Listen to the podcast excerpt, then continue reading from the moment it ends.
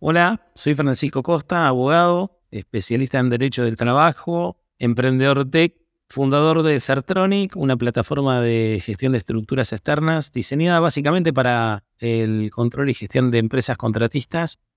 Hoy me ocupa el lugar de CEO y cofundador de Nalu, una plataforma de gestión de personas que básicamente fue desarrollada para permitirle a pymes y startups democratizar el acceso a la tecnología y poder iniciar el proceso de transformación digital. Si no fuera lo que soy hoy, y calculo que elegiría ser astronauta.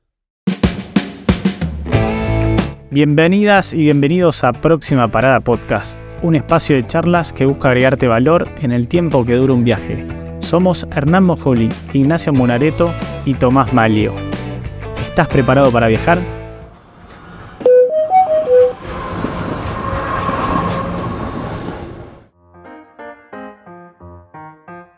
Qué loco, creo que la mitad más uno eh, querían ser astronauta. Y mismo, bueno, el otro día que lanzó Elon Musk otro cohete, eh, voy a ser muy sincero, me lo calendaricé porque lo quería ver, cuando se suspendió la primera vez dije me quiero matar, eh, pero qué, qué, lindo, ¿no? Es el mundo del astronauta, o sea, el astronauta, hay pocos, yo no conozco a ninguno astronauta, ¿vos conoces alguno? Yo tampoco conozco a ninguno, pero a ver, también me pasó un poco, eh, tuve un viaje hace un mes, eh, tuve la oportunidad de poder estar en Cabo Cañaveral y es como que se me refrescó toda esa, esa cosa de ver toda la tecnología, toda la innovación que está puesta desde la alimentación hasta el lanzamiento y creación de cohetes, que la verdad que a mí me rompe la cabeza, así que me pareció... Eh, cuando, cuando me preguntaron esto, dije, no, no puedo elegir otra cosa que no sea astronauta, ¿no?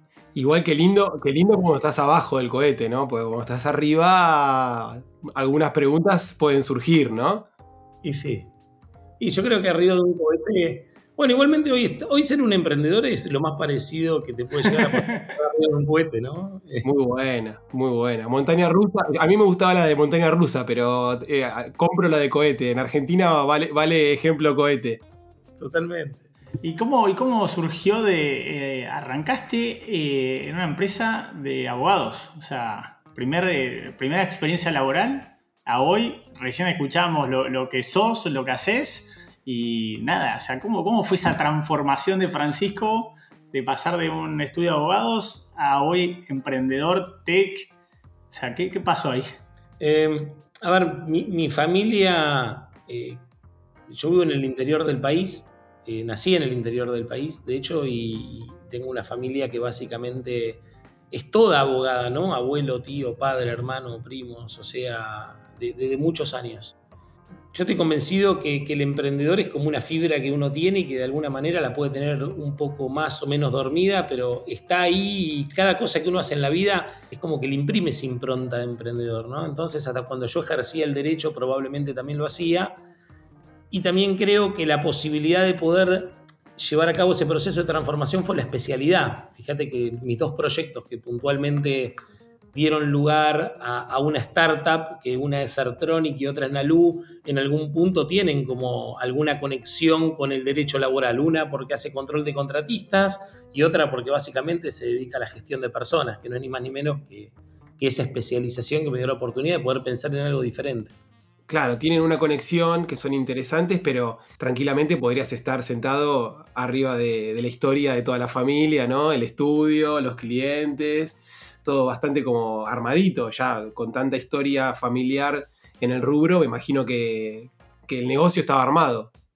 Sí, totalmente. Y, de hecho a veces uno siente, o al menos cuando eh, toma la decisión de poder llevar a cabo este tipo de, emprendimiento, a veces la culpa de poder dejar el legado, ¿no? Pero, pero la realidad es que en algún punto uno innova el legado porque le termina como dando también otro vuelo y otra oportunidad a, una estructura que en algún punto también se está transformando. Y todo lo que es Legal Tech, es decir, si hoy miramos a lo que es el derecho y a lo que es el ejercicio del derecho y a la existencia de bots, inteligencia artificial aplicada al ejercicio de la abogacía, hoy es totalmente diferente a lo que pudo haber sido concebido eh, incluso por mí cuando me recibí, ¿no? Entonces, me parece que hoy estamos mucho más en línea que en el 2007, que fue cuando arranqué con mi primer proyecto, con mi primera startup. Claro, Fran, y ahí la pregunta que surge, veía una serie que se llama Years and Years, no sé si la, si la habrán visto, es muy interesante porque los contadores y los abogados no, existen más, son un, algoritmo. Y, tiene que ver un poco la pregunta con esto, ¿no? Porque en definitiva vos estuviste pensando soluciones que van o que atentan contra tu propio ejercicio de la, profesión. Digo, eh, ¿cómo fue que identificaste ese problema? ¿O lo que buscas por ahí es humanizar un poco más esas áreas y que no tengan que gestionar tanto papelería o cuestiones que son más fáciles de, automatizar?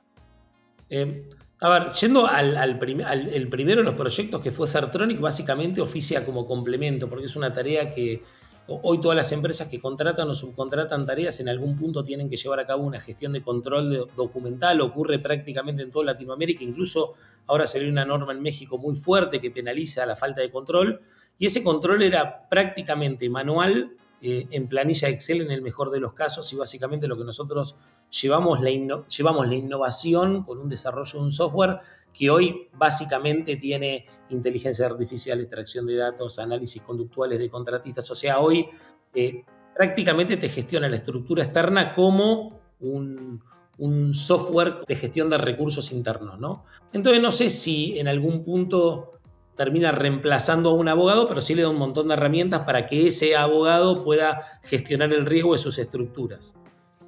Y con Nalu, en algún punto, lo que buscamos, eh, abogado del interior, no me quedaba otra que atender pymes. Siempre, toda mi vida atendí pyme, mi corazón está puesto en la pyme. Es el tipo de, empresa que termina empleando al 70% de, de la población y prácticamente la más desatendida y la más necesitada, ¿no? Entonces, en algún punto fue como decir, ¿por qué no terminamos creando algo? O el propósito nuestro al menos era crear algo que realmente sea diseñado para ellas, porque cualquier tipo de producto que no sea diseñado para ellas y que quiera eh, como, como meterlo con un, sacarlo o meterlo con un forceps es imposible, ¿no? Es, necesitas algo diseñado a medida que las ayude, las profesionalice y las digitalice. Y ahí es en donde nace Nalu. Qué, interesante ese. Mencionaste abogado y, me vino a la cabeza. Conozco un montón de abogados emprendedores, con lo cual eh, hay algo ahí, el abogado con el mundo emprendedor, que está muy asociado. Y recién, bueno, al principio comentaste un poco de Nalu y ahora estás mencionando eso. ¿Querés contarnos con, digamos, con más detalle para gente que no conoce qué, qué hacen en Nalu y, a ver, eh, para poder complementar? A ver, Nalu básicamente eh, nace como una plataforma de gestión de recursos humanos para, pymes. O sea, nosotros veíamos que cuando la pyme quería eh, iniciar su proceso de transformación digital, no había en el mercado ningún software que realmente haya sido pensado para ellas y que le permita prácticamente una gestión integral. Después probablemente durante la conversación podamos entender que es una gestión integral por una pyme, pero además de poder llevar a cabo ese proceso de digitalización, poder generar un, contacto con sus colaboradores, poder implementar procesos que probablemente no tiene tiempo de pensarlos ni tampoco profesionales que se los diseñe. Entonces Nalu es como que viene en algún punto a, llevar a cabo esta, esta gestión, ¿no?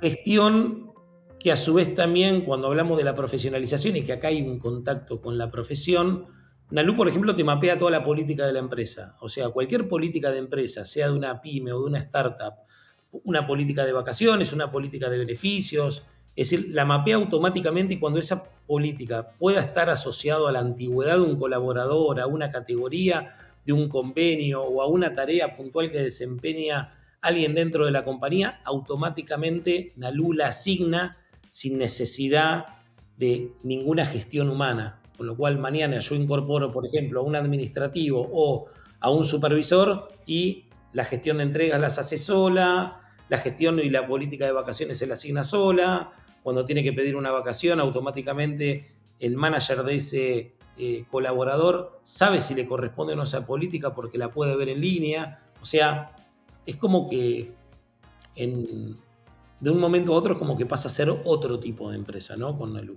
Y, y este es el foco. Sí, y ahí me surge la primera duda. Bueno, tanto Tommy como en mi caso también particular, trabajamos mucho con, la lógica de la transformación digital, vos lo nombraste también. y tiene que ver un poco, y entendemos que también tiene que ver con la transformación cultural. Digamos, como que para que primero suceda la digital, debería arrancar por la cultural. Y a veces yo te escucho con, todas las, eh, particularidades que tiene esta plataforma y me imagino que debe haber sido difícil evangelizar en algunos tipos de industrias o en algunas pymes como para que puedan, eh, no imaginen que es ciencia ficción, no sientan que le van a robar los datos, no sientan que, va a ser muy difícil poder utilizarlo. Fue, un trabajo duro también y, forma parte de este proceso de, profesionalización que requieren muchas veces las pymes. A ver, vos lo dijiste perfecto. A ver, hay un proceso de evangelización, eh, sin duda.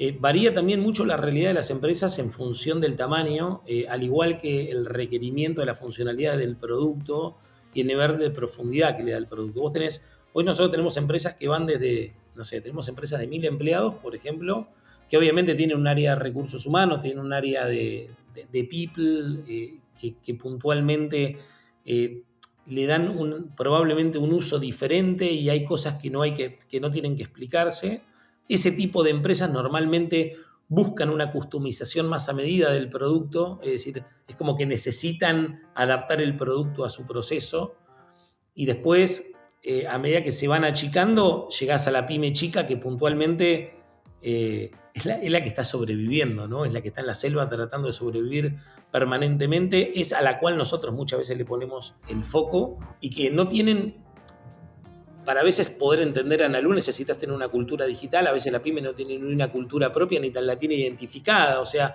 imagínate que nosotros en algún punto es como que llegamos para poderle mostrar algo o, empiezan a digitalizarse y a poder empezar a aclarar conceptos que no tenían.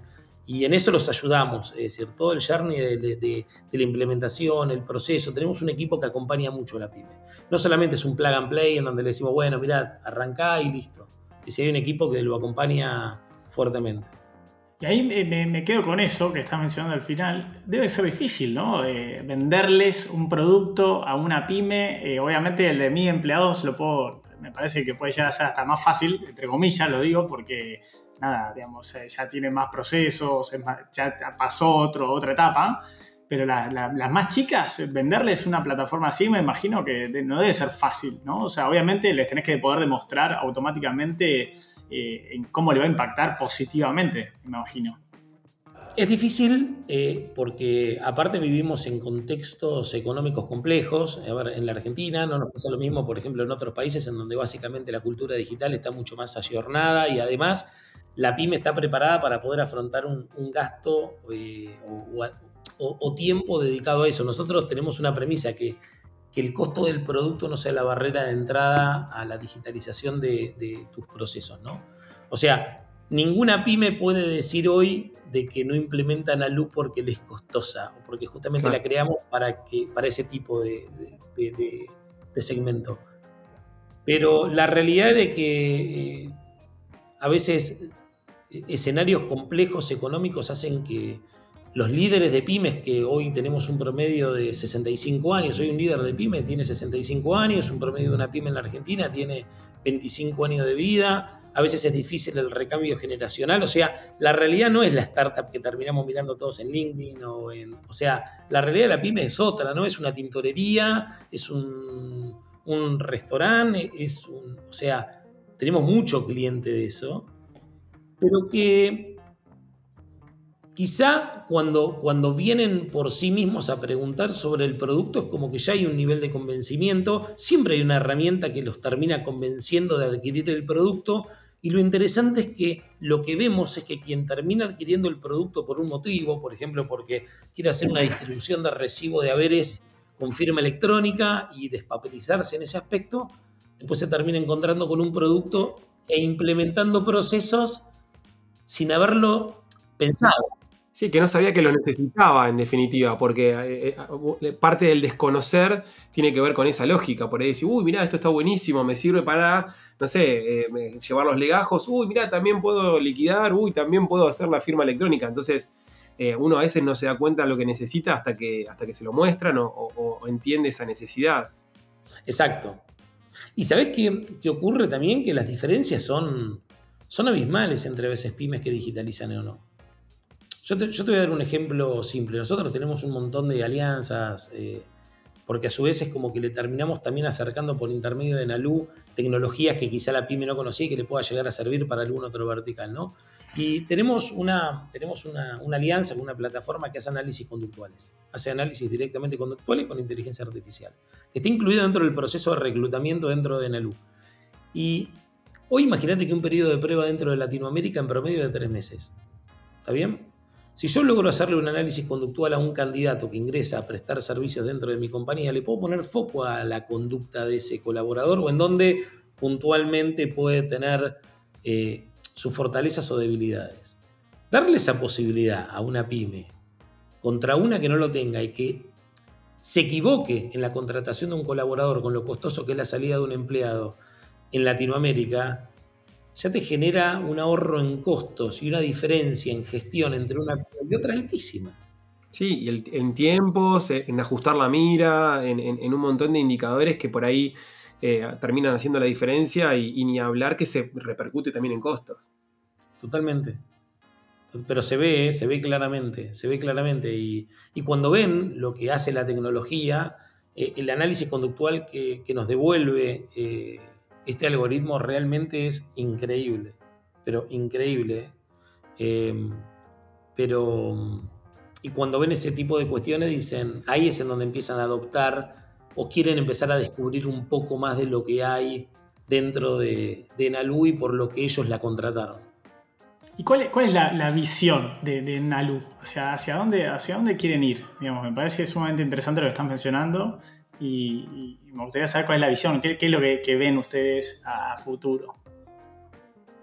A ver, nosotros queremos eh, digitalizar cualquier, todas las pymes que estén en la tierra y podamos digitalizarlas, las vamos a digitalizar y las vamos a ayudar en este proceso. Eh, y lo que siempre decimos nosotros, es un, un proceso.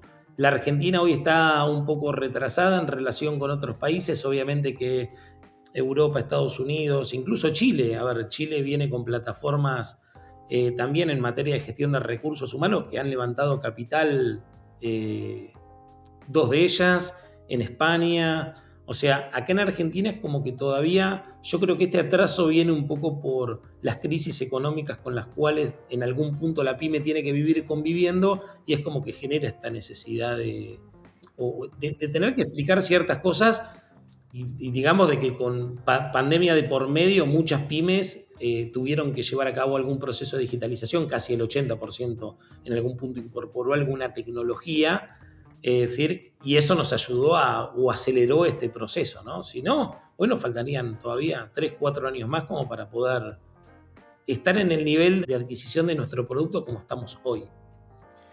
Y como, como especialistas en pymes, ¿no? Digamos, porque de alguna manera ya desde el lado legal lo, has, venido mamando desde hace muchos años también, eh, bueno, buscando soluciones específicamente.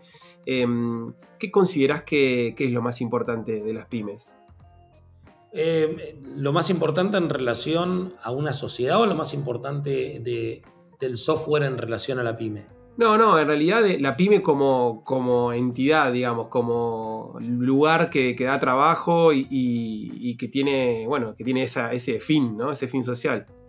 A ver, eh, yo creo, creo, creo que son grandes contenedores y generadores de empleo y de PBI para el país, ¿no? Es decir, hoy la pyme lo que básicamente hace es genera empleo y PBI. Lo que pasa es que nosotros tenemos que convertir a las pymes en un lugar deseado por los jóvenes para ir a trabajar, porque si hoy no sé, cualquier persona entra a una pyme y ve una gestión de pyme y, lo que es el día a día de una pyme contra una startup, tenés una diferencia totalmente diferente. Tenés una empresa que se está digitalizando contra una que arrancó digitalizada, con una con una problemática permanente en materia impositiva, en gestión de personas, es decir, sin tecnología. O sea, justamente en Alu lo que viene a hacer es eso, crear un, lugar más lindo de trabajo ¿no? para, para las para las pymes o permitirles esto, ofrecerles algo distinto a las generaciones que en algún punto lo terminan exigiendo o queriendo.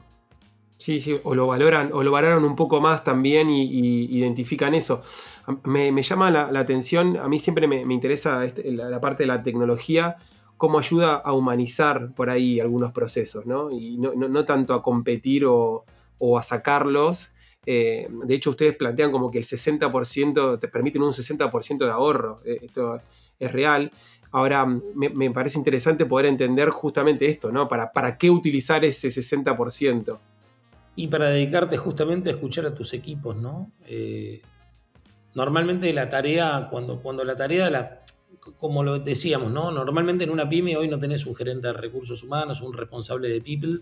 Básicamente tenés un administrativo que se ocupa de llevar a cabo gestiones administrativas puras y no hace absolutamente más nada que le pueda agregar a valor a la, a la organización. Nalu lo que le permite justamente es eso. Y aparte le da el proceso de poder empezar a agregar valor dentro de esa organización sin ser un especialista, porque la especialidad en algún punto se la termina dando, eh, o, la guía se la termina dando en algún punto eh, Nalu. Nalu, desde lo tecnológico y aparte todo el equipo de partner a los cuales puede recurrir y el equipo propio de Nalu al cual eh, también puede recibir apoyo para poder llevar a cabo cualquier mejor práctica.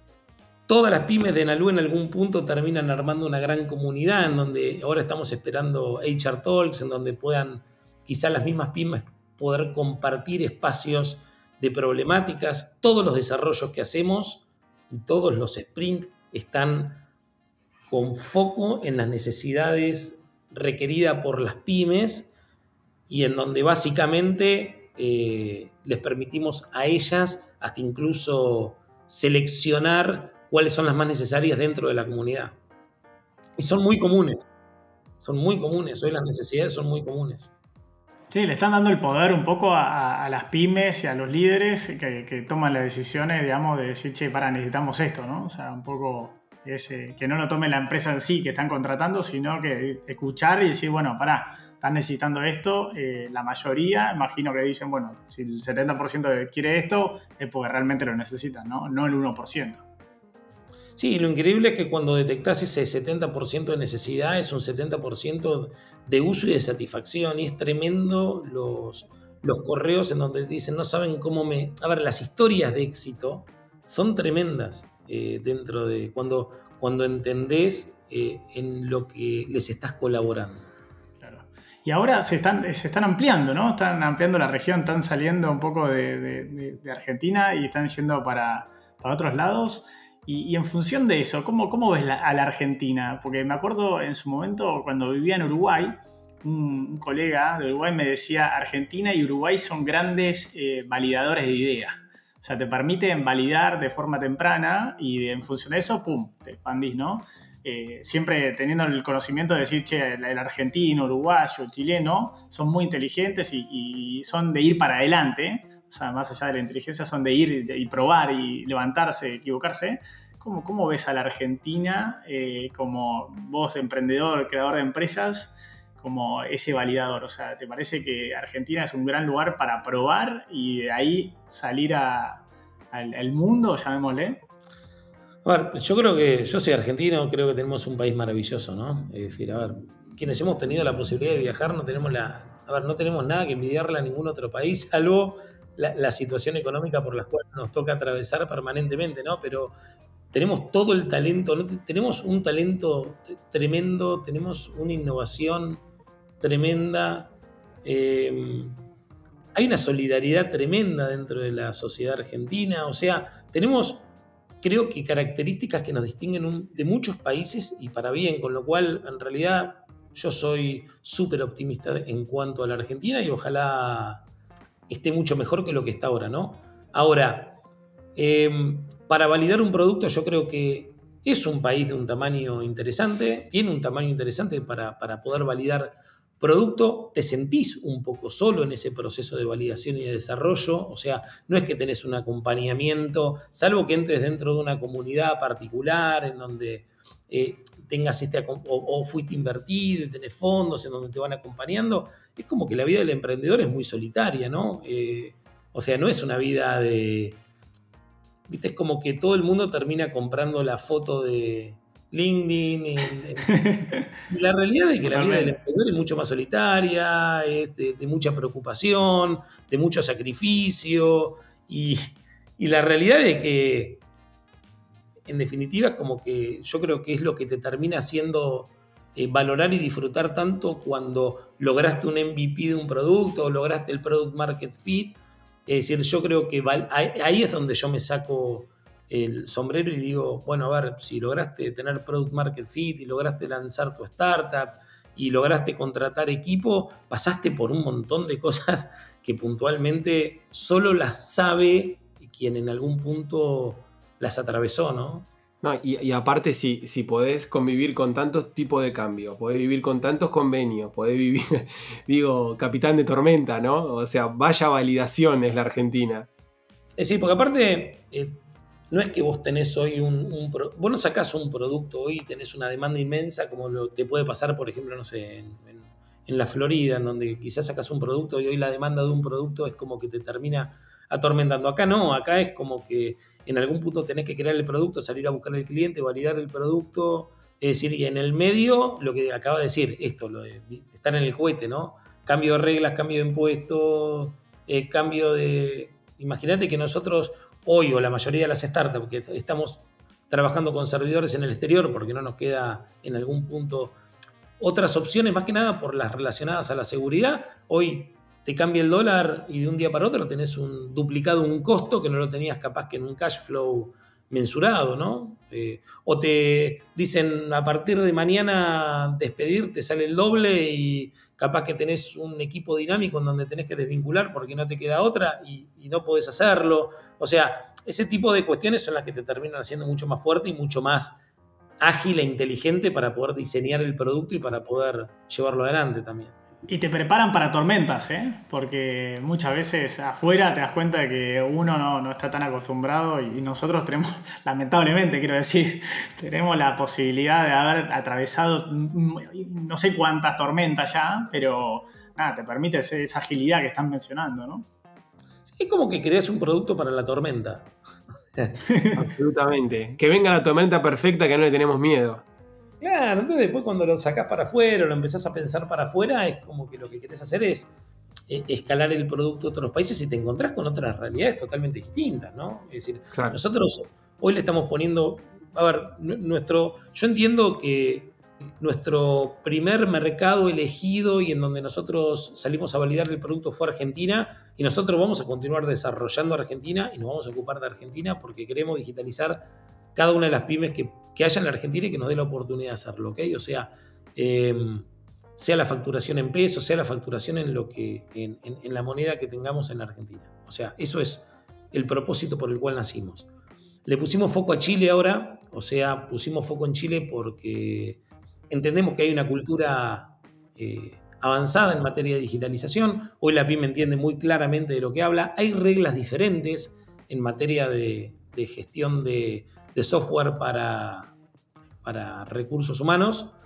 Eh, ya pasamos todos los procesos de validación, así que vamos a ver ahora qué es lo que pasa allá. Pero a primera vista, la internacionalización, si bien no tenemos que subestimarla, es decir, estamos armando una alianza muy, muy interesante para el desembarco allá, no lo vamos a hacer solos. Eh, así que, nada, en otra próxima parada, capaz que tenemos la oportunidad de contarles, a ver qué pasó ahí. Bueno, no, nos adelantemos, no nos spoilees el final, te pido por favor, Frank, que ya vamos a llegar. Te hago la, última pregunta, ya estamos cerrando y, si bien falta una, parte que seguimos aportando valor, me queda, digo, como experto que sos en definitiva de, recursos humanos, de capital humano, de people, porque en definitiva lo, encaraste por el lado legal, lo encaraste por el lado de las necesidades y, lo, lo transformaste en un software. Me gustaría brevemente que me digas ¿Cómo ves el futuro de, las personas dentro de las organizaciones? ¿Qué, te hace ruido? ¿Qué te interesa? ¿Qué, crees que, puede haber de, diferente, de distinto? ¿Cómo, lo ves?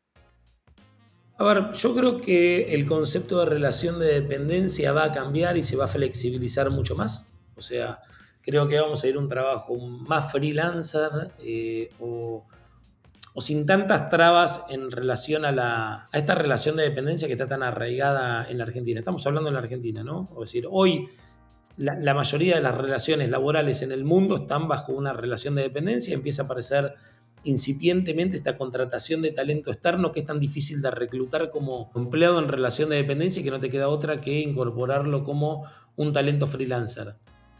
Em, creo que las organizaciones van a tener que hacer un gran esfuerzo en determinados lugares del mundo es decir, en donde prácticamente tengas una tasa baja de desempleo, en donde los colaboradores van a elegir a dónde trabajar en función de esta cultura, en la función de, lo que veníamos hablando, ¿no? Justamente acá. Es decir, en países como el nuestro la gente trabaja por necesidad y a veces no le queda otra trabajar o tener que trabajar en donde hasta incluso no le gusta. Yo creo que hay lugares en el mundo en donde empiezan a aparecer otras, otro tipo de opciones y la gente elige en dónde trabajar y la compañía tiene ese desafío de tener que crear ese ambiente de trabajo para poder retener, ¿no? Yo creo que la retención del talento va a ser un gran desafío. Sin duda que hoy hay habilidades blandas a las cuales probablemente antes no se le, estaba, no se le daba tanta importancia y hoy terminan siendo prácticamente eh, pilares para una contratación y claves para un desarrollo profesional. Entiendo que las formaciones también van a ser mucho más cortas, de hecho hoy lo son, y hoy te podés ser especialista en un año en una materia particular y una innovación permanente en conocimiento, es decir, hoy el empleado prácticamente va a, estar, va a tener que estar permanentemente en un estado de conocimiento y de formación, lo cual no ocurría, o sea, esos trabajos de oficio en donde prácticamente van a estar reemplazados por la robótica, van a requerir de empleo más inteligentes, formados, es decir, creo que va a haber un aporte más de valor desde el lado del empleado que manual, ¿no? o mecánico. Qué interesante, ¿eh? qué, lindo este, este cierre, me, encantó, porque mencionaste muchas cosas que, se están viviendo hoy y más allá de lo que está pasando con la inteligencia artificial, que mucha gente le tiene un poco de miedo, me, encantó esto y, comparto al 100% esta transformación de, la contratación al modo, llamémosle freelancer, eh, me parece que es el camino. Eh, y bueno, nada, Fran, estamos llegando casi al final y, te queremos hacer un ping-pong de preguntas. Tres, tres consejos para la gente. ¿Te animás? Sí, totalmente. Ping pong de preguntas. Bueno, la primera, ¿nos recomendás un libro que te haya marcado, que te haya transformado? He leído varios que me han gustado mucho. Eh, uno de los últimos que, he leído es De 1 a 0 eh, de Peter Thiel, que es el creador de PayPal. Es un libro que me pareció muy, muy, muy interesante. Eh, no sé si lo leyeron. A mí personalmente me, gustó mucho porque básicamente habla de, los monopolios, de la tecnología y el progreso, habla del pensamiento a largo plazo, ¿no? Esto, eh, esto de poder crear negocios pensados a largo plazo, sobre la importancia de la innovación, de la creatividad. Creo que es un libro que está muy, muy bueno leerlo. Em, tenés otro, tenés otro ahí. Sí, tenía otro que. Había uno que era el de las eh, no sé si lo leyeron, las cartas de Jeff Bezos que le escribía al directorio. Sí, sí, sí, sí, sí. Eh, son creo que las 12 o 14 cartas de Jeff Bezos y es como que en cada una de las cartas trata una temática particular y hay una que es eh, cuando le baja las acciones a, Amazon y él da la explicación del motivo del por qué es tremendo. Yo creo, si no quienes no lo leyeron se los, se los recomiendo. Muy, muy bueno. Grandes dos recomendaciones. Ahí eh, Jeff Bezos, voy a sumar algo, es un gran, eh, desde mi punto de vista, un gran escritor de, mails y, de, digamos, de cartas. Es muy bueno, conciso y directo y, lo recomiendo también. ¿Un sitio web que te aporte valor? TED Talks, por ejemplo, lo uso mucho. Soy de escuchar mucho TED, me gusta. Vivo navegando, con lo cual hay mil. sos una persona que está en sitios web constantes. Sí. Ok, ok. Y por último, una aplicación la última que descubrí que la verdad que me, resolvió para quienes utilizamos eh, iOS, Spark como gestión de correos. Me resolvió mucho todo el tema de el borrado y la gestión de los correos. O sea, tengo una gestión de correos totalmente distinta desde que tengo Spark. Buen dato. Buen dato. Ahí Ahí Tommy dice que sí, así que bueno, Tommy viene de, ese palo, así que está, está contento. Que, también haya, haya nerds, a pesar de, ser abogados, nerds como, como él que, tiran esta data, así que buenísimo. Bueno, Fran, la verdad que te agradecemos mucho, mucho por tu tiempo. Eh, estamos llegando al final. Este podcast se llama Próxima Parada y queremos saber cuál es la próxima parada de Francisco. Bueno, básicamente... Eh, la próxima parada probablemente va a ser terminar de desarrollar algunos sprints que puntualmente hoy tenemos pendientes para el producto en Argentina. Eh, yo calculo que para fin de año tenemos un producto 100% integral que va a cubrir 360, el 100% de las necesidades de una pyme. La idea, como, te lo comenté hace unos minutos, eh, va a ser desembarcar en Chile y poder intentar por intermedio de una alianza eh, comenzar a dar a conocer a nuestro producto en este país vecino. Qué bueno, bueno, buenísimo. La verdad que esperemos que, que sea todo con éxito. Te agradecemos mucho, Francisco Costa, por ser parte de este viaje y nos encontramos en la próxima parada. Les agradezco muchísimo la, la invitación y fue un placer compartir este viaje con ustedes. Muchas gracias por acompañarnos en este viaje. Si te gustó, te invitamos a compartirlo en tus redes sociales para que seamos más lo que haremos valor. Si quieres conocer más viajes, puedes entrar en próximaparadapodcast.com. Te esperamos en la próxima parada.